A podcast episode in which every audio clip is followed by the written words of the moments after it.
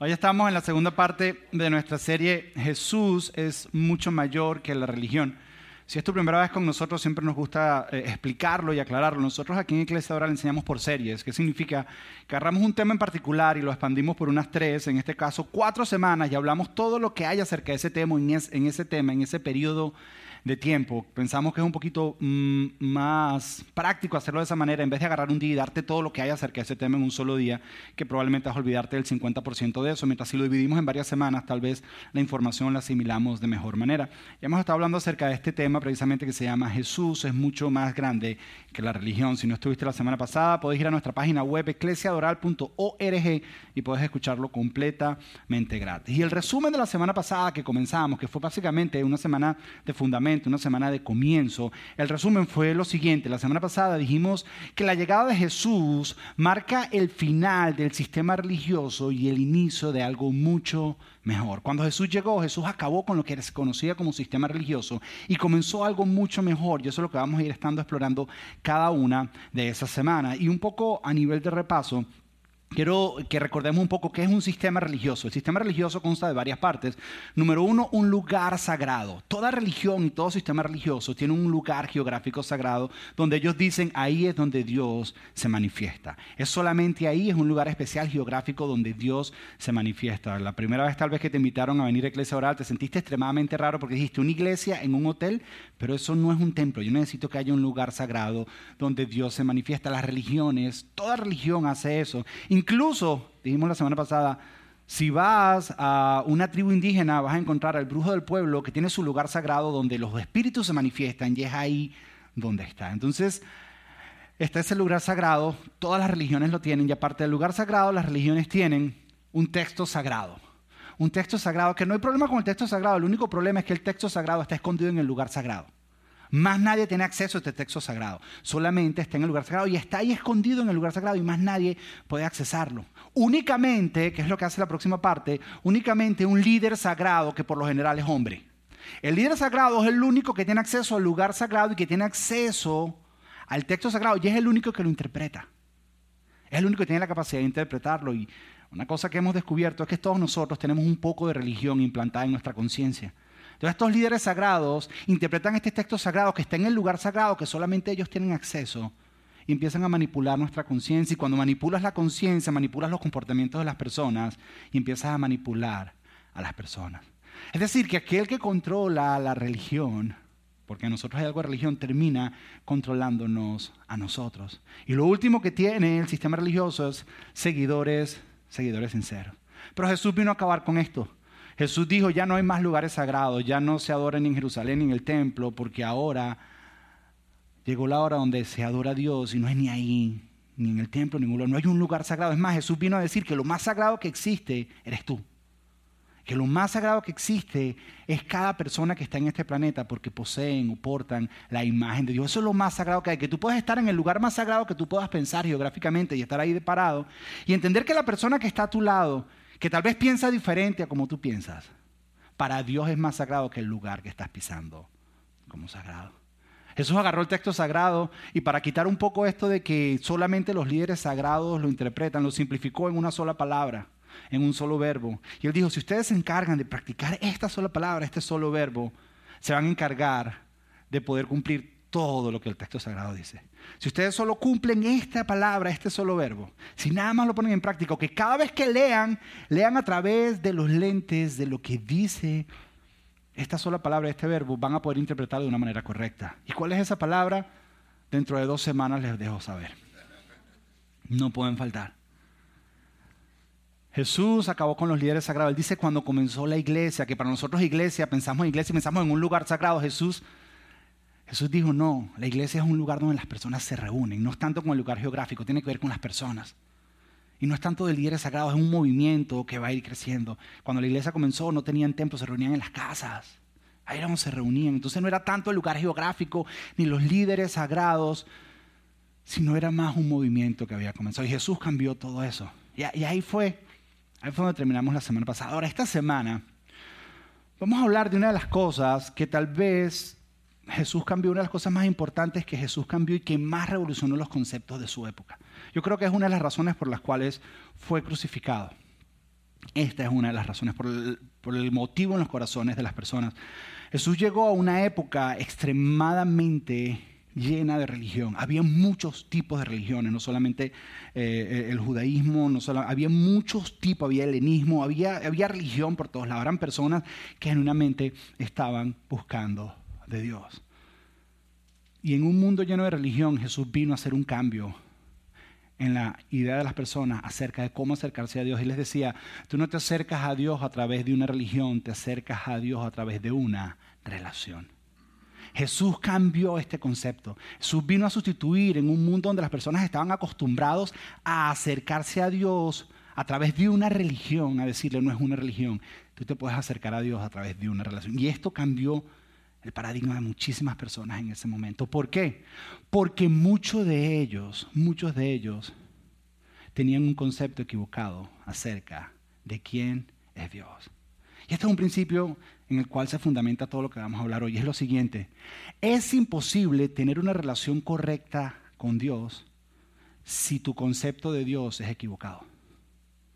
Es imposible tener una relación correcta con Dios si tu idea o tu concepto de Dios es un concepto equivocado. ¿Por qué? Porque tú y yo fuimos creados para responder a Dios y de, cuando, de acuerdo a cómo respondemos, reaccionamos y tú respondes de acuerdo al concepto que tú tengas de Dios. Por ejemplo, si tú tienes un concepto distorsionado de quién es Dios, tu relación con Dios va a ser una relación distorsionada. Si tú tienes un concepto equivocado de quién es Dios, tu relación con Dios va a ser una relación equivocada. Si tú tienes un concepto confuso de quién es Dios, tu acercamiento a Dios va a ser confuso. Y en la época de Jesús tenían diferentes conceptos equivocados acerca de quién era Dios. Y eso vino yo vengo a aclararle. Así como muchos de nosotros, muchos de nosotros tenemos conceptos equivocados de quién es Dios. Y entre los principales que yo he visto, hay personas, por ejemplo, que piensan que Dios es así como, como una fuerza.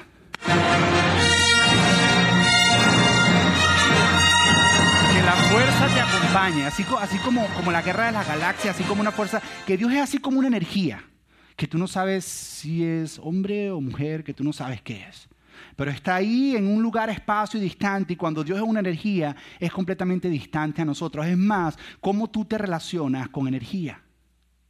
Y si tu concepto de Dios es que es una fuerza, es que es una energía, ¿cómo es tu relación con esa energía? ¿Cómo hablas con la energía? ¿Cómo la energía te contesta? ¿Cómo?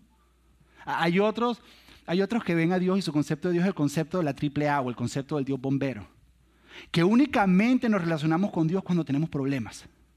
Y Dios siempre en su misericordia viene y nos ayuda al final de nuestro problema, en nuestra situación de crisis, pero después. Después le decimos, ya gracias, ya me ayudaste, te puedes retirar. Y esa es nuestra relación con Dios. Y cada vez que lo llama, le está y es más, muchos de ustedes regresaron a la iglesia, empezaron a acercarse nuevamente a Dios porque estaban viviendo una crisis. Y la razón por la que se han mantenido viniendo es porque están todavía en medio de la crisis. Pero en el momento que se te arregle, vas a decirle, ajá, Dios, ya, gracias. Como el 911, ya después que estuvo en tu casa, ya después que te, ya después que te llevó la grúa a la casa de la AAA, tú le dices, ya no te necesito más, gracias, chao. Y hay algunos que vemos a Dios de esa manera, aquellos que lo ven como una energía y aquellos que lo ven como, como el bombero, el que nos rescata cuando estamos en momentos difíciles. Hay otros, hay otros que vemos a Dios como, como si fuera un policía como si fuera de law and order, con un policía que te va a perseguir, te va a agarrar, que está viendo cualquier infracción que vayas a cometer y en el momento que la vayas a cometer va a llegar Dios y te va a poner un ticket. Entonces tienes que andar todo el día derechito o más allá como un juez que está listo para condenarte.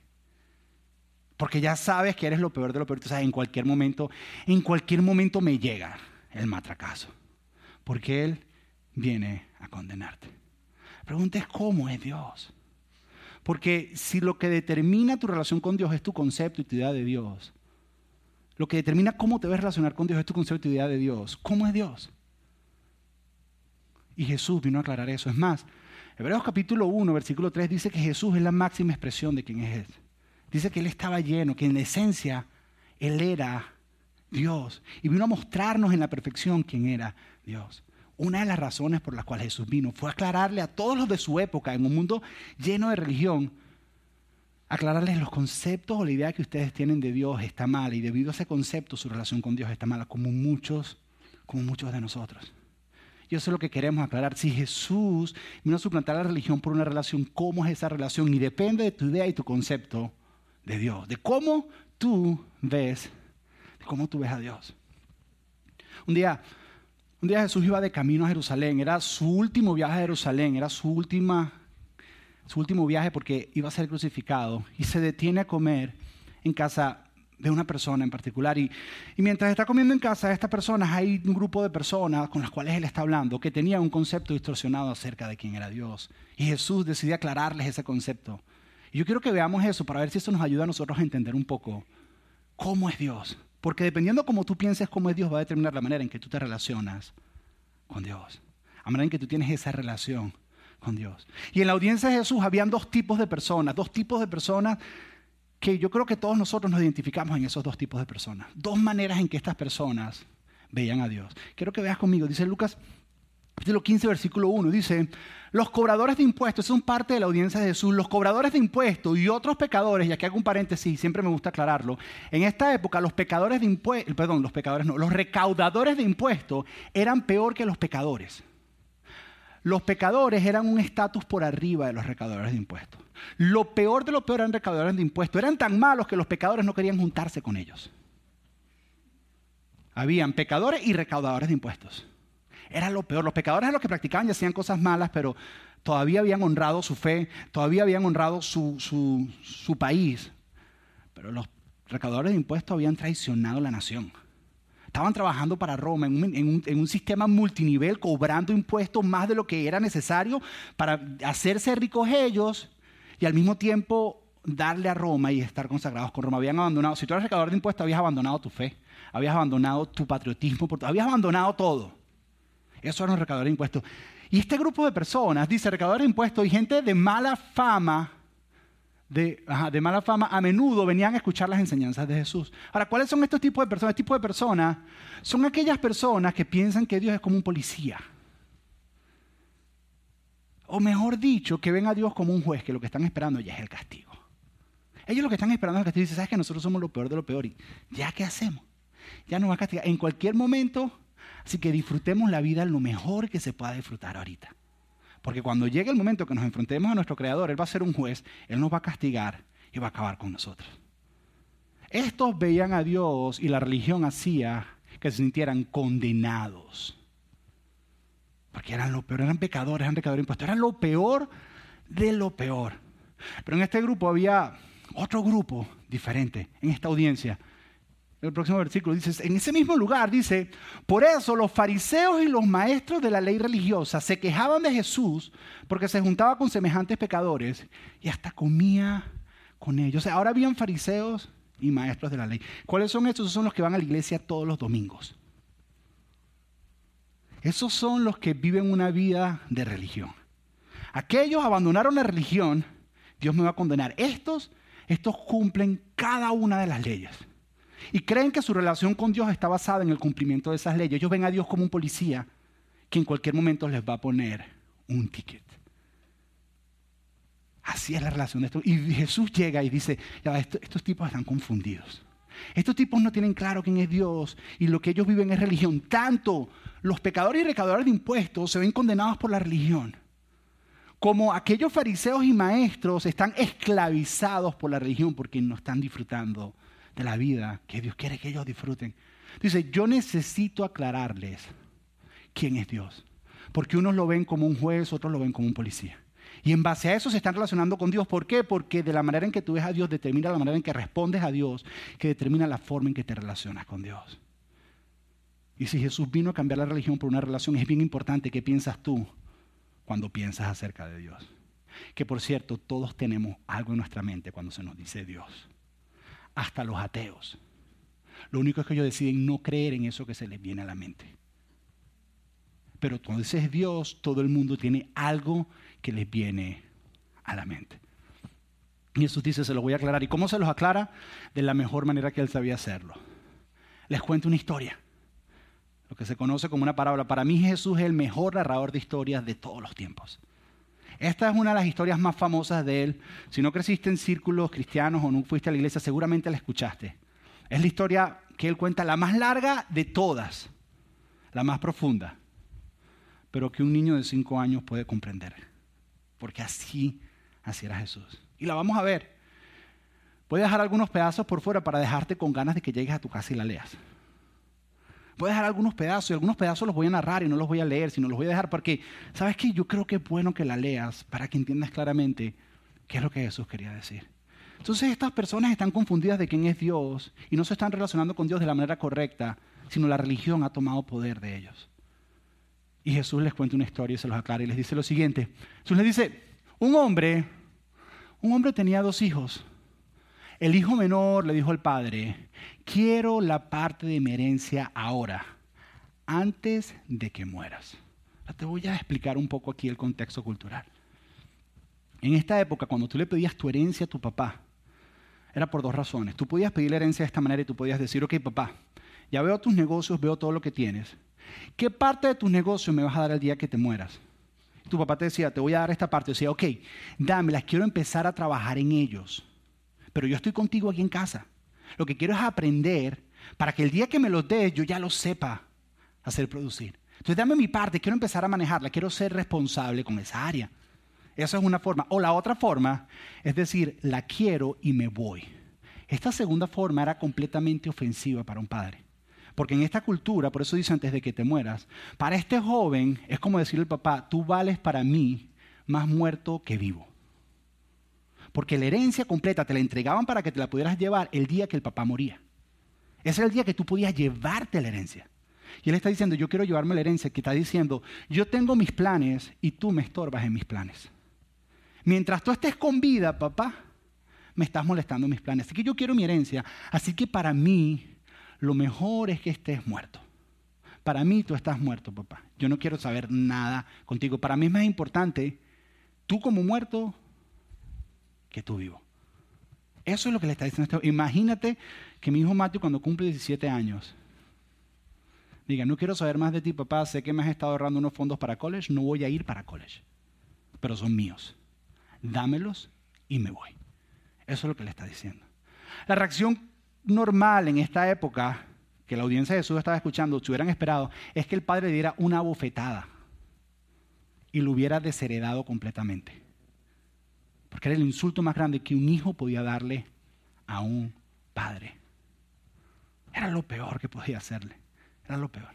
Y sin embargo, la historia cuenta que el padre decide darle la herencia a ambos hijos. Cuando tú tienes un hijo, la cultura decía que dividías tu herencia en tres partes. El hijo mayor se llevaba dos de las terceras partes y el menor una de las terceras partes. O sea, ni siquiera se estaba llevando lo más grande. Pero parece que este hombre tenía mucho dinero. Y el papá decide, dice, tú quieres tu herencia, te voy a dar tu herencia. Y le da la herencia y mira lo que hace el chico con la herencia. Dice, pocos días después que el padre le da la herencia, el hijo menor empacó sus pertenencias y se mudó a una tierra distante, donde derrochó todo el dinero en una vida desenfrenada. Ahora quiero que entiendas, para él poderse llevar eso, él tuvo que hacer algunos malos negocios. Porque en esa época, cuando tú dices, dame mi herencia, ¿qué dar el papá? Dar algunos terrenos, algo de ganado, algunas fincas, porque esa era la herencia que había. Entonces él tuvo que llegar a un lugar y decir, ¿sabes qué? Mira, te vendo todas estas vacas que a mí no me sirven. Y tal vez las vendió por eBay bien mal, porque quería irse rápido a rumbear. Entonces se fue a eBay se fue, no sé, y la vendió. Y tengo este terreno y lo vendió mal. La heré, lo que el papá venía trabajando toda su vida para que su hijo no pasara hambre más nunca. Él lo vendió rapidísimo y dice, dice que lo vivió y se lo gastó de una manera desenfrenada. Siguió los consejos de Ricky Martin Living la vida loca. Se mudó para Miami Beach se fue a Miami, se compró un condominio nuevo, se compró el último carro BM, se compró un plasma, se compró un Expo y empezó a salir de rumba todas las noches. Léelo, está ahí. No en Miami Beach, pero está ahí. Se lo gasta todo. Dice que en poco tiempo se gastó todo lo que el papá había llevado toda una vida construyendo para él. En poco tiempo se lo gastó absolutamente todo. Dice que en el momento que se le acaba todo, justo en ese momento llega una gran hambruna a la región donde él se fue. ¿Qué significa? Que los bienes raíces empezaron a bajar, subió el precio de la gasolina, no encontraba nada en el supermercado y él no tenía dinero. ¿Y qué le tocó hacer como mal negociante que es? Empezó a vender el Xbox por eBay, empezó a vender el carro, empezó a vender todo, empezó a vender todo para ver si podía sobrevivir Hasta que un día le tocan la puerta en el apartamento y le ponen una nota de evicción y tiene que irse y ahora se encuentra en la calle. Y lo perdió absolutamente todo lo que su papá lleva toda una vida construyendo. Nunca, había, nunca sabía lo que era trabajo porque es que él estaba con su papá y cuando tu papá tiene el dinero que él tiene no es trabajo, es cuidar los negocios de papá. Y le toca ir a buscar trabajo. Y dice que convenció a un agricultor de la zona. Y la palabra convención en el original dice que lo obstinó. Se le puso y se le puso y se le puso hasta que el tipo dijo, déjame ver qué pongo a este tipo a hacer algo porque no me va a dejar en paz. Dice que lo puso a cuidar cerdos. Ahora, ¿entiende algo? Para la cultura judía, el cerdo es el animal más inmundo que puede haber. No debes ni tocarlo. Y esto no es que los está tocando, los está cuidando. Le está dando valor a esos cerdos que supuestamente son inmundos. Y llega que dice, porque tiene tanta hambre, tiene tanta hambre que dice, ¿cuánto quisiera yo comer lo que los cerdos están comiendo? ¿Tú sabes qué comen los cerdos? Basura. Y él llegó a ese punto. Ahora, si nosotros terminamos la historia y decimos, yes, y ahí es donde le contamos la historia a nosotros a nuestros hijos y la terminamos y le decimos, viste, mijo, por eso hay que ser responsable, hay que hacerle caso a papá. Y ahí nosotros la terminamos. Por lo general ahí terminamos la historia. Pero ahí no termina la historia. Ahí no termina la historia porque dice que mientras él está alimentando cerdos, ocurre algo. Y ocurre lo siguiente. Dice que cuando finalmente entró en razón, esto es mientras está alimentando cerdos y trabajando, dice, se dijo a sí mismo, como, como que se dio cuenta de la estupidez que había hecho.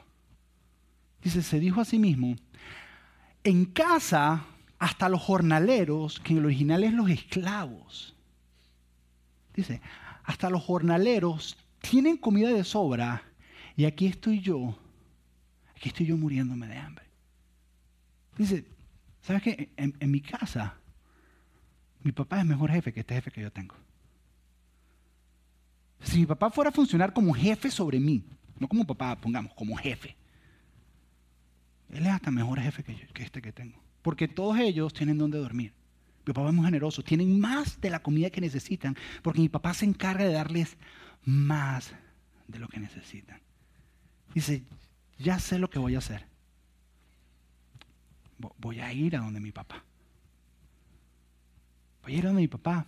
Pero, pero tengo que preparar un speech. Mira, dice, dice, volveré a la casa de mi padre y le diré, hasta este punto hay debates entre personas que piensan si está arrepentido o no está arrepentido. Yo pienso que tenía hambre.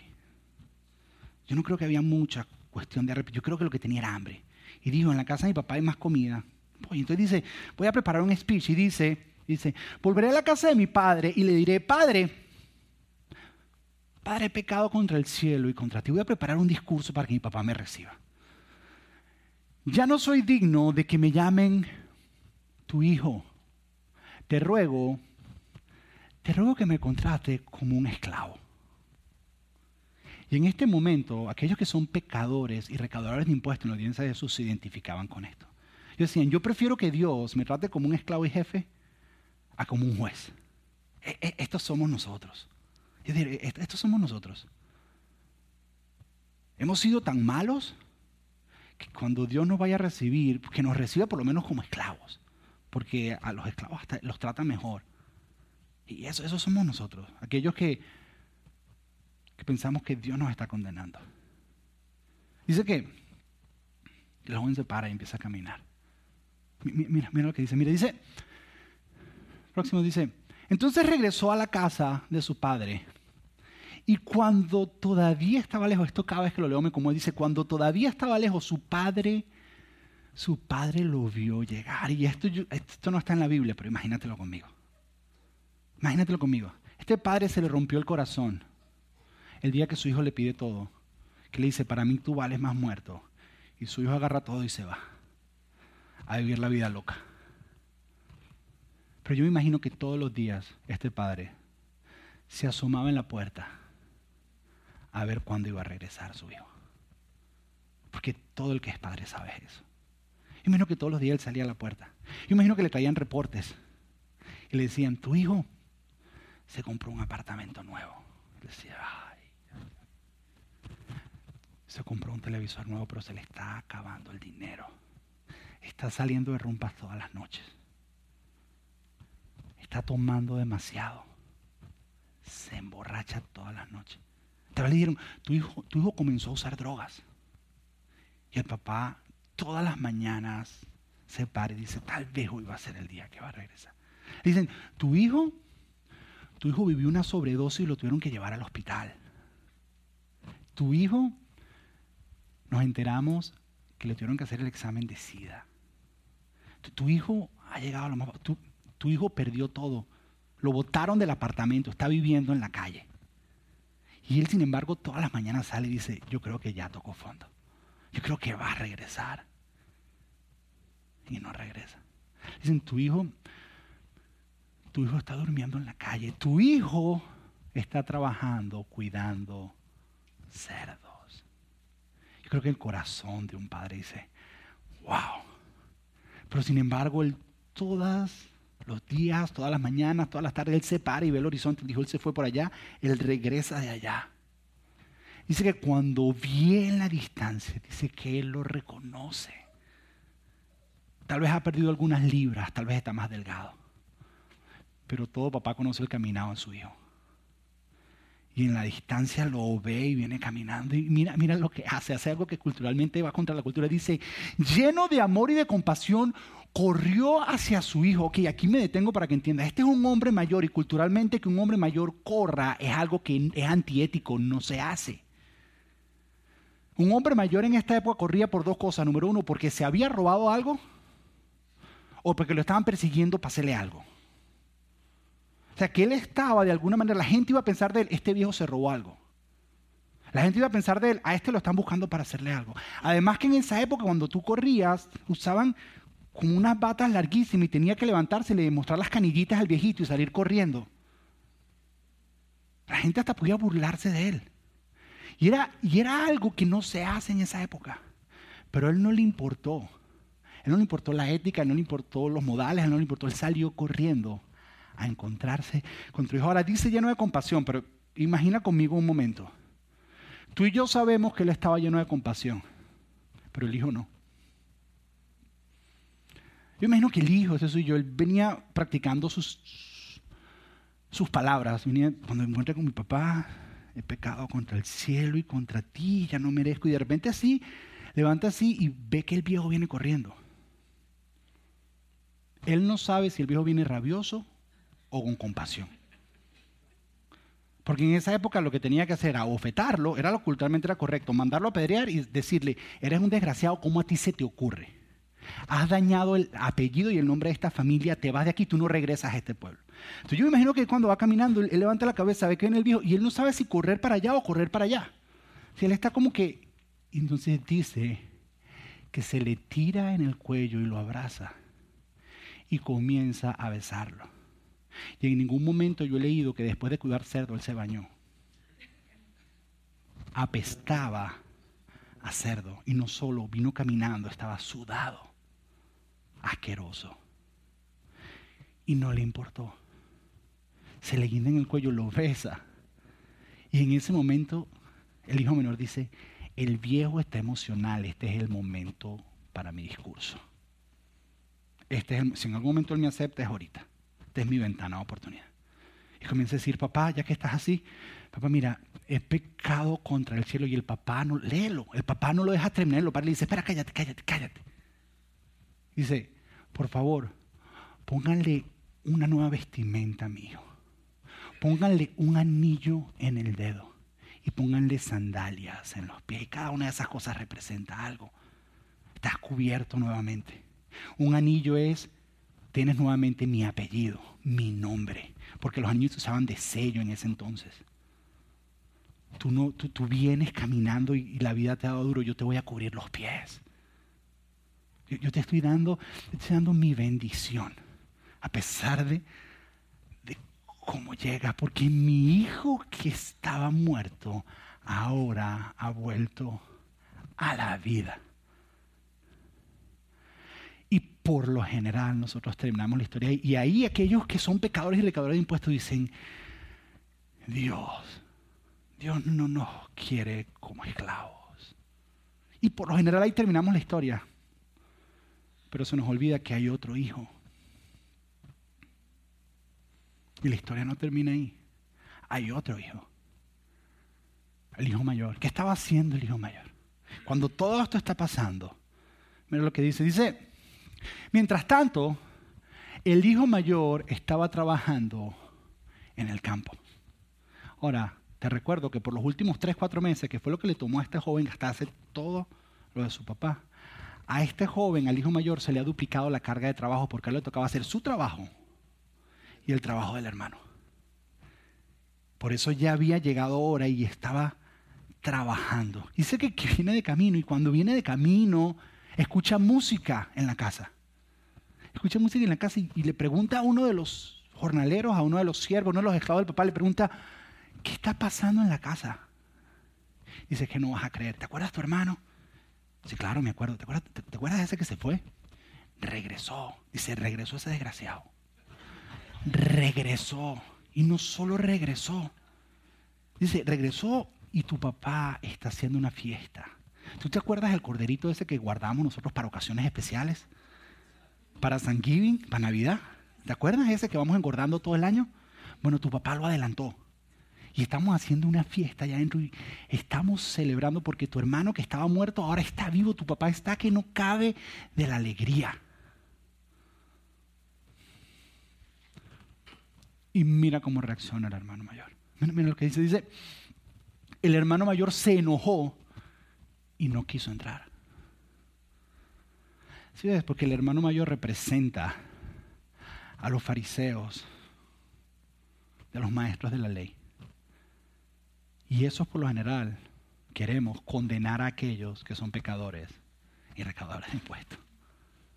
Dice, dice que no quiso entrar y continúa y dice, pero su padre, su padre salió, y esto es lo que muchas veces no nos damos cuenta. El padre salió al encuentro del hijo menor, pero el padre salió al encuentro del hijo mayor. Porque ambos tenían conceptos distorsionados de quién era él. Uno lo veía como alguien que lo iba a castigar y le iba a condenar, y el otro lo veía como alguien, como un jefe. ¿Cómo, lo sé? Porque mira, salió al encuentro y le suplicó que entrara, pero él respondió, mira, mira, mira lo que responde el hijo mayor. Le dice, le dice, todos estos años he trabajado para ti como un burro.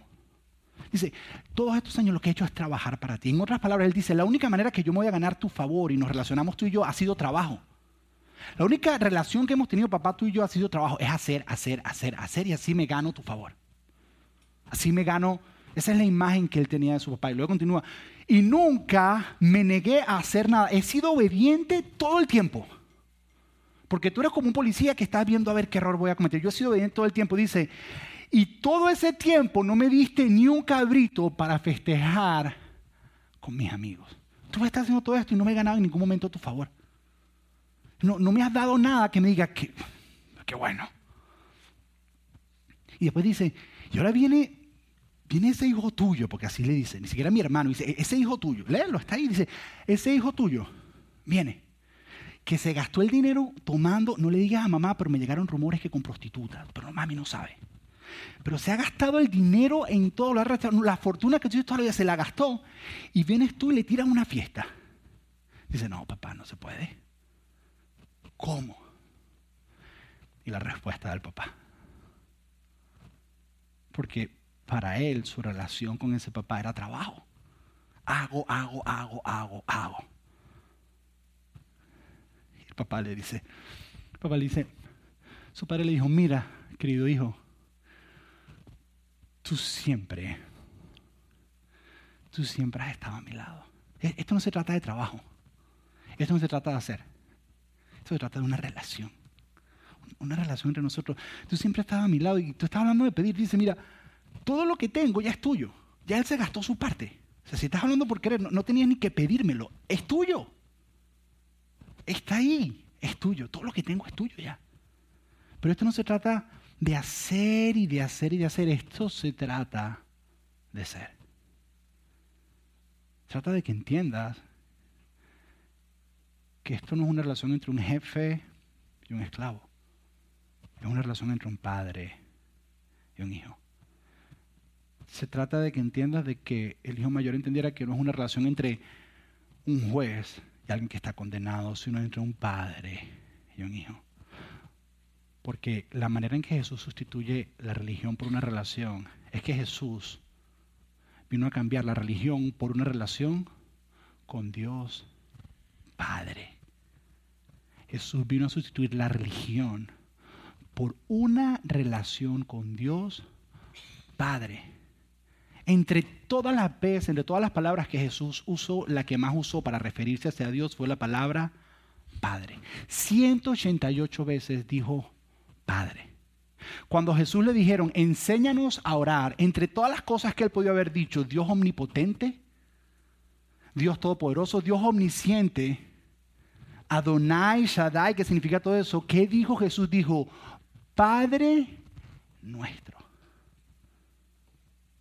Jesús no vino como el enviado de Dios. Jesús no vino como el primo de Dios.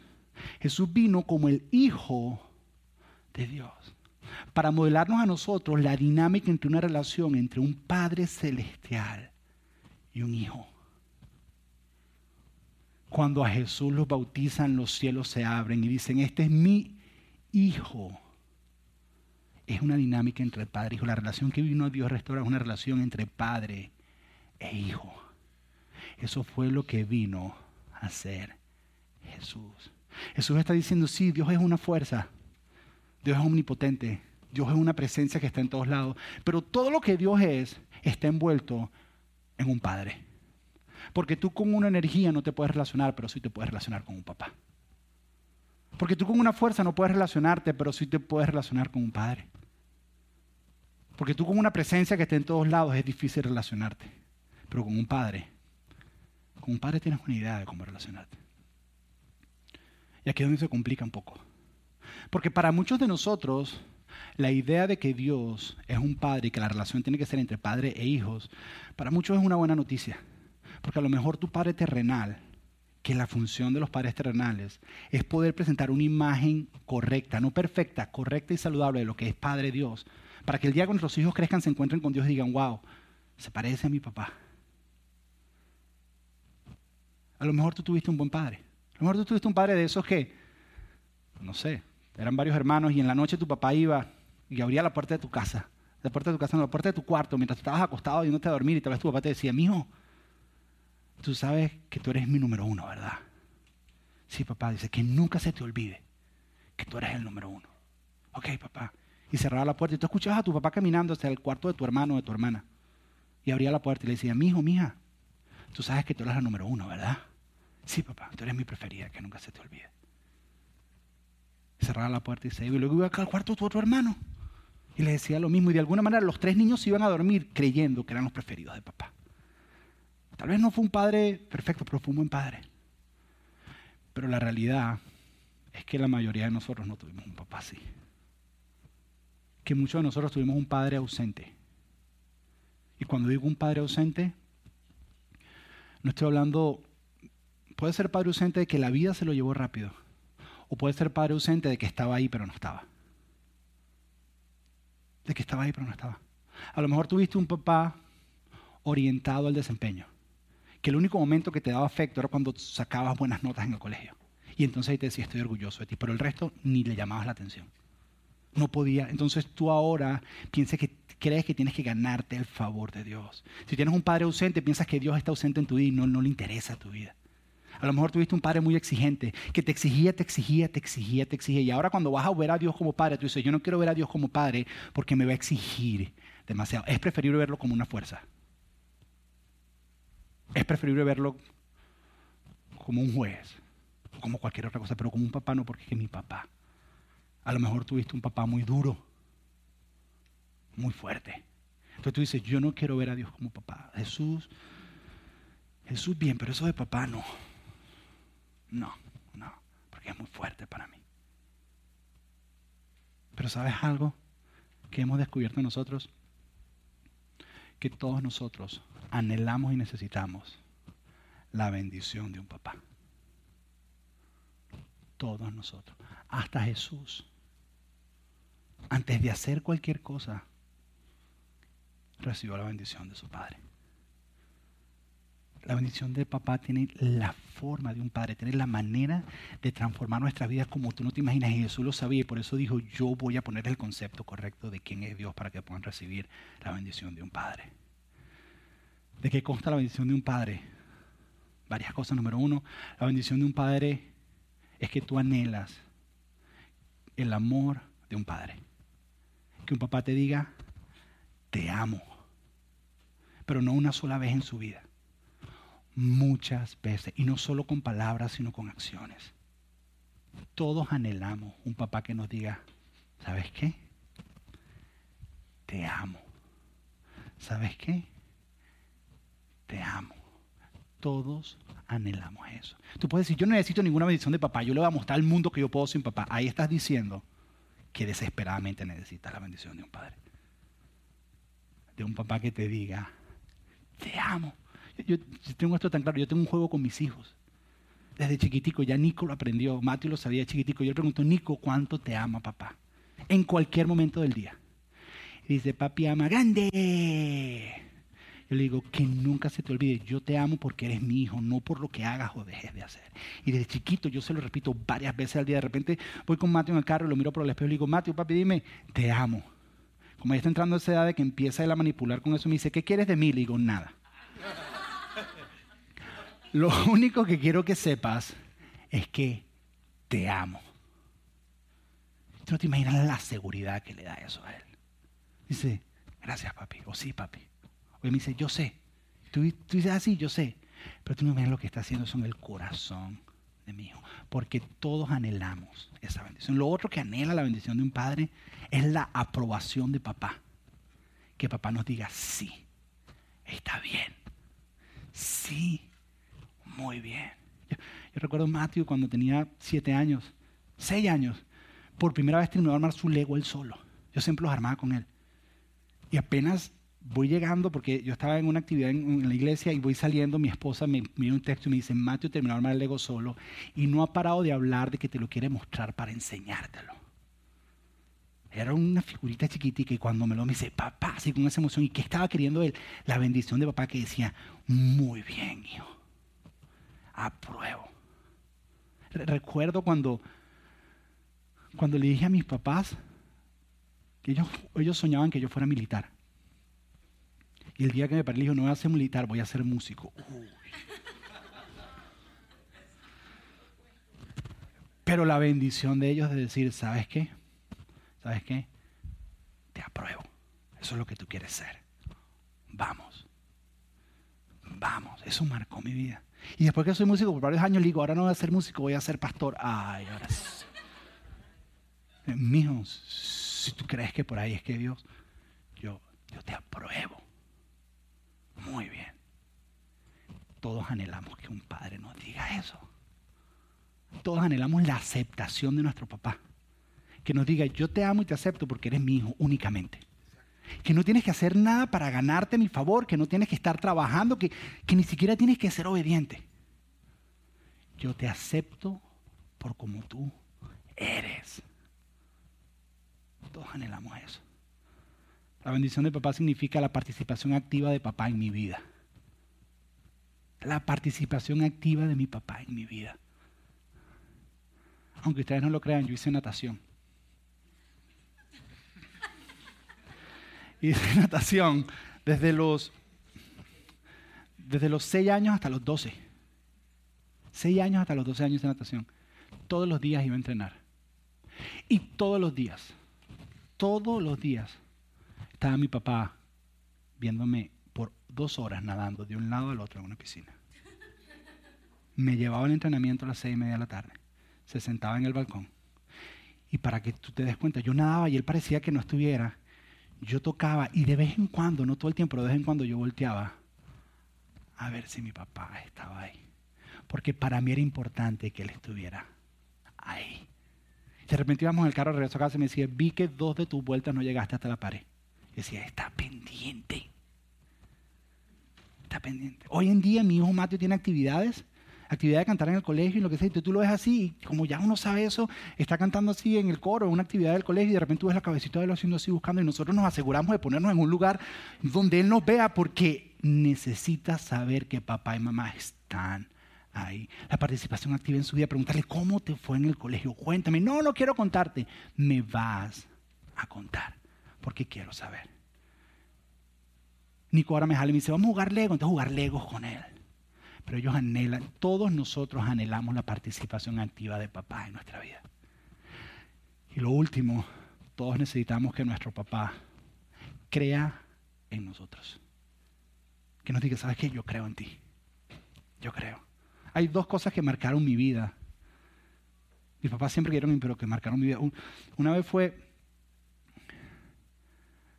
cuando yo estaba en esto que quería estudiar música y en Venezuela no había muchas posibilidades de hacerlo.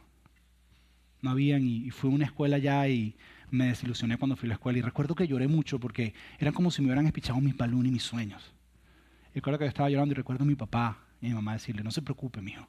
Nosotros creemos en usted y creemos que usted va a poder ir a los Estados Unidos a estudiar sus sueños. Tú no te imaginas cómo eso me levantó a mí. O un día que, no sé si te lo puedo contar en la segunda reunión, pero un día que yo cuando me vine de Venezuela, yo dejé una novia en Venezuela. Mejor no lo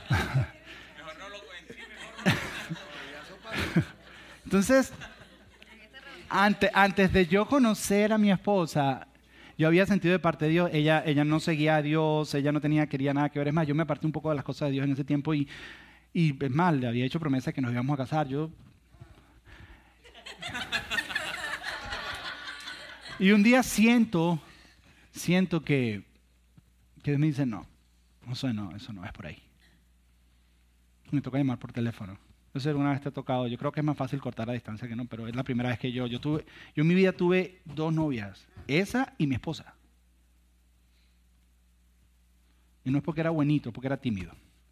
Pero tuve nada más dos y me tocó llamar por teléfono y decirle, mira, no sé cómo explicártelo. ¿Cómo le dices tú a alguien, mira, voy a terminar contigo porque Dios me dijo? No sé cómo explicarte, pero yo creo que esto, la distancia, no va a funcionar, esto y lo otro. Y en Venezuela, yo viví en un pueblo bien chiquito. Y no, era más chiquito que Caracas. Y entonces, Caracas no es pueblo como Barranquilla. Ok, entonces, era, un pueblo, era un pueblo, era un pueblo bien chiquito. Entonces, éramos una pareja que se conocía mucho y cuando se enteraron que habíamos terminado se empezaron a correr rumores por toda, Venezuela, no por ese pueblito, perdón. no era tan famoso. Por ese pueblito se empezaron a correr rumores de que este se volvió loco, se volvió lo peor de lo peor, que por una Biblia había dejado lo que sé. Yo llamo a mis papás. Le digo, quiero dejarles saber que me dijo, sí, ya sabemos, mío, ya no llegó el rumor. ya no llegó el rumor. Me dice, pero ¿sabes qué? No se preocupe. Nosotros creemos en ti. Y si esa fue tu decisión, nosotros creemos que es la mejor decisión que tú tomaste. No la entendemos 100%, pero creemos en ti. ¿Sí ves? Tú no te imaginas lo que eso hizo en mi vida. Todos nosotros, todos nosotros anhelamos que papá nos diga te amo. Todos nosotros anhelamos la aprobación de un papá. Todos nosotros necesitamos la aceptación de un papá. Todos nosotros necesitamos la participación activa de papá en nuestra vida necesitamos que un padre crea en nosotros. ¿Sabes qué lo que pasa? Es que la mayoría de nosotros no recibió eso de nuestro papá. Y por eso no nos podemos relacionar con Dios de la manera correcta. Porque no hemos recibido la bendición de un padre. La bendición de un padre tiene la capacidad de transformar tu vida como tú no te imaginas. Que un padre haga eso en tu vida, tú no te imaginas. La, mejor manera de ilustrártelo es contándote una historia. Uy, uy, mira simplifica. Y quiero leértela. Y es la historia de Dick y Rick. Y te la voy a leer. En el año 1962 nació Rick. En su nacimiento, este no es Rick, este es el papá, este es Dick. En su nacimiento hubo una complicación. Se le enredó el cordón umbilical alrededor del cuello, el cual le cortó el oxígeno al cerebro. Dick, el papá, y su esposa Judy le dijeron, a ellos le dijeron que no había esperanza para el desarrollo de su hijo. Su hijo no se iba a poder desarrollar bien. Cuando Rick, el niño, tenía ocho meses, los doctores le dijeron al papá que lo internara en una institución y que se olvidara de él porque iba a ser vegetal toda su vida. a los ocho meses, dice, mira, tu hijo, tu hijo va a ser vegetal. Olvídate de él. Déjalo, lo que va a dañarte la vida.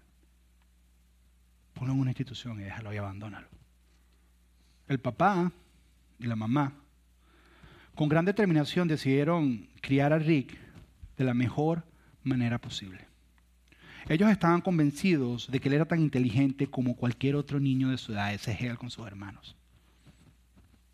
Las autoridades escolares locales no lo creían.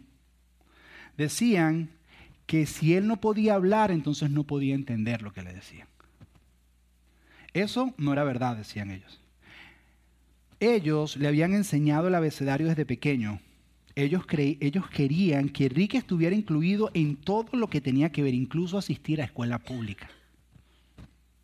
Un grupo de ingenieros de la Universidad de Tufts le construyó una computadora donde Rick podía escribir con pequeños movimientos que hacía con su cabeza palabras. Él no podía hablar, pero podía empezar a comunicarse. Cuando la computadora llegó a casa, todos querían saber cuáles serían las primeras palabras de este niño. Mamá, papá, hola. Y estaban en la temporada de hockey y estaban en la final. Y Rick venía siguiendo todos los juegos y lo primero que escribió fueron porras para su equipo de hockey. Let's go. Mostrando que había entendido todos los juegos y todo lo que había visto. En 1975 finalmente fue admitido a una escuela pública.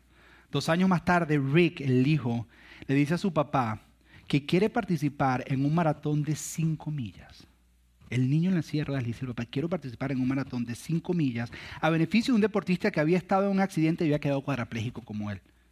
El papá no era un gran corredor, pero aceptó empujar a Rick por cinco millas. A pesar de que llegaron de penúltimos, ellos se sintieron un gran triunfo. En la noche, cuando lo estaba acostando, Rick le dijo a su papá que cuando estaban corriendo, él no se sentía diferente a los demás. Cuando el papá lo estaba empujando, dice que él no se sentía diferente. En la noche, después de cuatro años y de varios maratones, decidieron hacer un primer triatlón. El papá tuvo que aprender a nadar porque no sabía. Y a recordar cómo se monta la bicicleta porque no lo hacía desde los seis años. Y dice esto de su papá.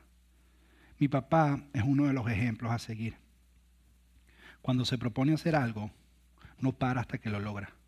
No importa lo que sea, por ejemplo, cuando decidió que íbamos a participar del triatlón, papá entrenaba cuatro a cinco horas diarias, cinco veces por semana, incluso cuando todavía estaba trabajando.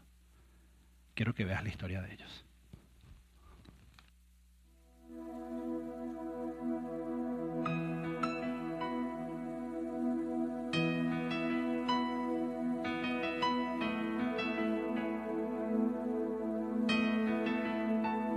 Puedo imaginarme, soñar cómo será al estar junto a ti. Puedo imaginarme lo que allí veré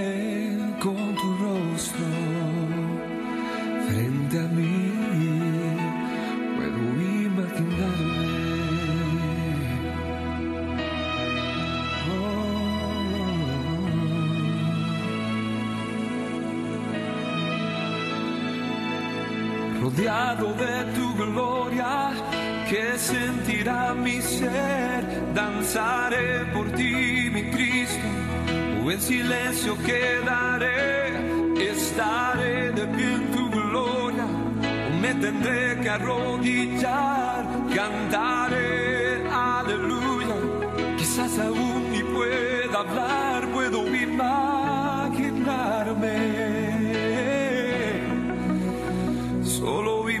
Puedo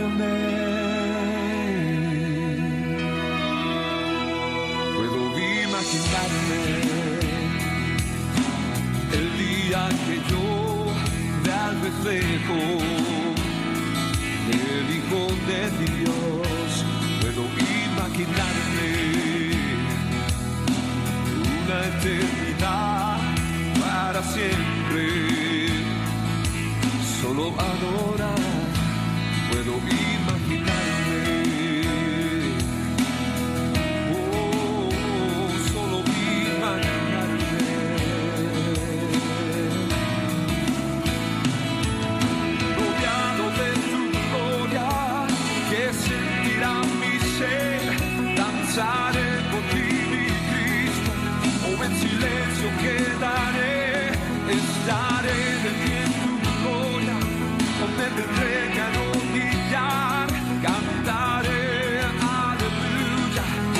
aún y pueda hablar,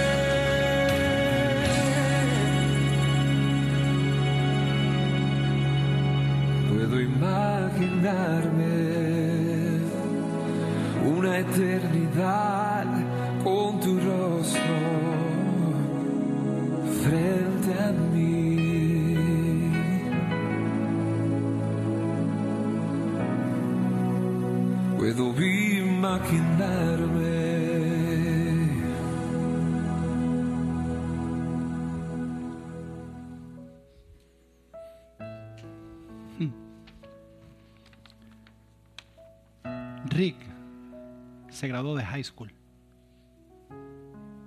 y entró en la universidad.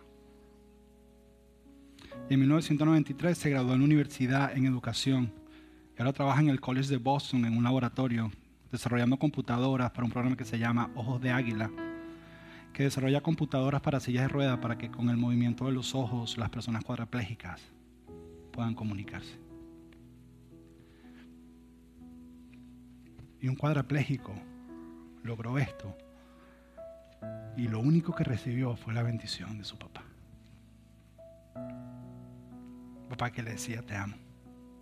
Un papá que le decía, a pesar de que nadie cree en ti, yo te apruebo y te acepto tal y como eres. Y yo creo que podemos. Eso tiene el poder de la bendición de un padre. Y, quiero leerte esto. Esto es Jesús hablando con sus discípulos. Les dice, y si ustedes que son pecadores, pecadores es que funcionamos mal, hay cosas en nosotros que no están bien.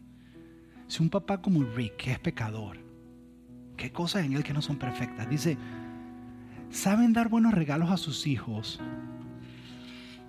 saben darle una bendición a su hijo, ¿cuánto más el Padre Celestial te va a dar buenos regalos o te pueden dar una bendición para aquellos que se lo pidan? ¿Qué es lo que quiero decirte? Que a lo mejor te asusta el entender que Dios es Padre por la imagen de tu papá. Pero quiero que sepas que Dios no es una versión mejorada de tu papá. Dios no es una versión amplificada de tu papá. Dios es el Padre perfecto. Todo lo que tú soñaste que un padre tenía que ser, eso es lo que es Dios para ti. Todo lo que tú deseaste que tu padre te diera, eso es lo que Dios te quiere dar. Eso fue lo que Jesús vino a cambiar. Es una relación, pero es una relación con un padre que te ama. Es un padre, él, él no tiene problemas de paternidad. Su papá no fue malo con él. Para él entonces es malo contigo. Todo lo que él dice es verdad. Todo lo que promete lo cumple. Todo lo que hace es con motivaciones puras. Todo lo que escucha, todo lo que escucha lo entiende. Él, todo, él entiende lo que estás viviendo. Él entiende tus rabietas, entiende cuando tú quieres agarrar tu herencia, irte y rompeártela. Él lo entiende. Y Él quiere darte su bendición hoy. ¿Cómo tú recibes la bendición de un papá? Si tú dices, mi, mi papá nunca me la dio, es salirte tal vez de tu árbol familiar y ponerte bajo el árbol familiar de Dios y decir, Dios, yo quiero recibirla. Y tú se la pides hoy, Él te la quiere dar. Yo quiero que tú hoy lo que entiendas es que Dios es un Padre que te ama, que quiere darte su bendición y quiere decirte, te amo, te apruebo, te acepto, creo en ti y estoy activo en tu vida. Conozco cada detalle de tu vida. Dice que tiene nuestros cabellos contados. Para algunos es más fácil contarlo que para otros, pero los tiene todos contados.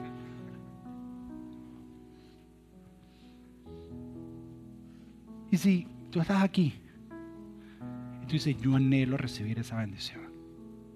Lo único que te quiero pedir es que todos cerremos los ojos. Cierra tus ojos donde estás. Porque yo sé que esto es bien delicado, bien personal. Y si tú anhelas recibir esa bendición de un Padre Celestial que hoy te dice, no es una religión, es una relación, quiero darte mi bendición. Simplemente levanta tu mano, ahí donde estás, todos tenemos los ojos cerrados. Levanta tu mano diciendo, yo anhelo recibir la bendición de un Padre. No estás diciendo esto, no estás traicionando a tu papá, no estás diciendo que tu papá es malo. Te aseguro que tu papá fue mucho mejor de lo que su papá fue con él. Eso te lo aseguro. Y ahí con tu mano levantada, yo quiero que escuches esto. Voy a hacer una diferencia entre lo que tu padre terrenal te dijo y lo que tu padre celestial te dice hoy.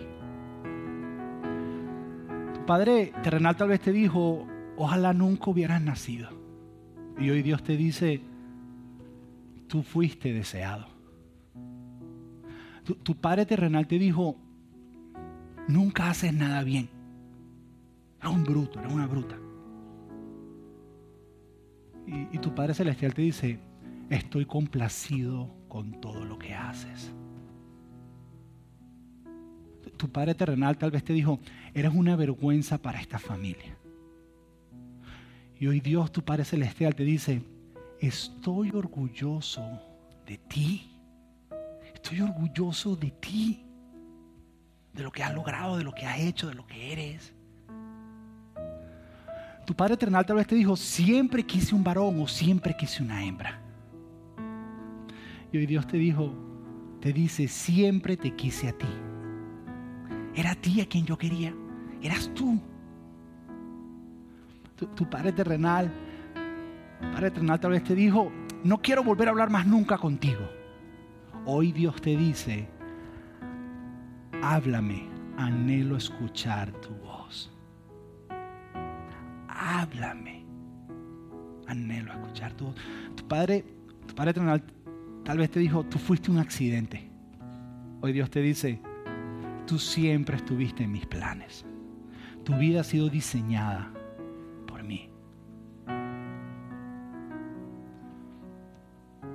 tu Padre Celestial tal vez algún día, tu Padre Eternal tal vez alguna vez día dijo, sabes que estoy cansado de esta responsabilidad, me voy y tal vez te abandonó.